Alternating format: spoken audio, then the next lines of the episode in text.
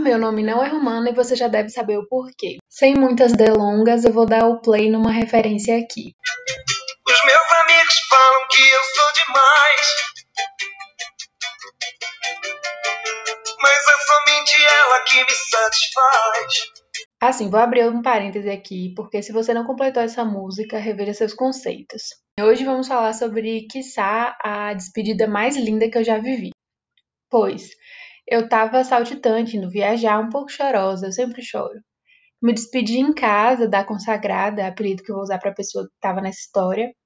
E no caminho para rodoviária, eu pensei no que eu estava levando, se eu estava esquecendo alguma coisa, mas tudo bem, fui sozinha.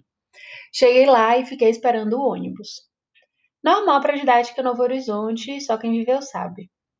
Até aí, beleza. Meus amigos me mandaram mensagem dizendo que iam lá se despedir de mim. Eu chorei só de ler a mensagem. Continuei com o choro. De todos os sentimentos que palpitavam em mim naquele momento, o de abrigo me saltava. Eu viajei com a sensação de ter encontrado minha casa, encontrado e me despedido dela.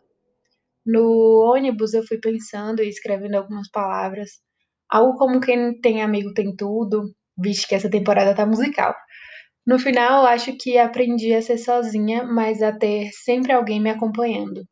As despedidas são e estão, mas existem aquelas que ficam. Algo inexplicável. Acho que é amor. E valem, se valem de tudo que tem, todas as suas potências pela felicidade. Me sinto feliz assim, com os amigos de longe por perto ou de perto, mas sempre por perto.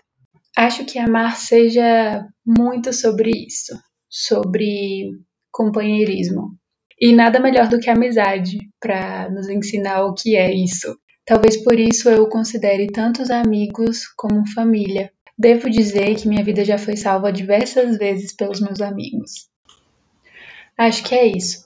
Lembro uma vez que o meu irmão ficou de castigo e eu pedi para minha mãe dividir o castigo dele comigo, para que o tempo fosse menor. Acho que talvez o amor também seja sobre isso. Não é mesmo, companheiro? Eu já falei um bocado e vou ficando por aqui.